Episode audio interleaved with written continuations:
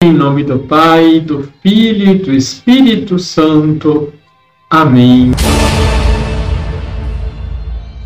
Olá, tudo bem com você? Na liturgia somos convidados a refletir sobre o Evangelho de João, capítulo 11, versículos de 45 a 56. As autoridades religiosas da época, os fariseus e os sumos sacerdotes, discutiam sobre o que fazer com Jesus que acabara de ressuscitar Lázaro.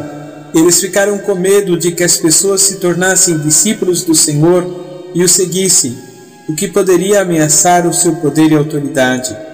O texto de hoje nos revela fortes oposições ao reino anunciado por Jesus. As autoridades religiosas queriam manter o controle do povo e impedir que eles fossem a Jesus, mas ele lhes ofereceu e nos oferece uma nova maneira de viver e de se relacionar com Deus. Na Quaresma, somos convidados a renunciar ao pecado e a seguir Jesus, abandonando as nossas próprias vontades e as tentações deste mundo.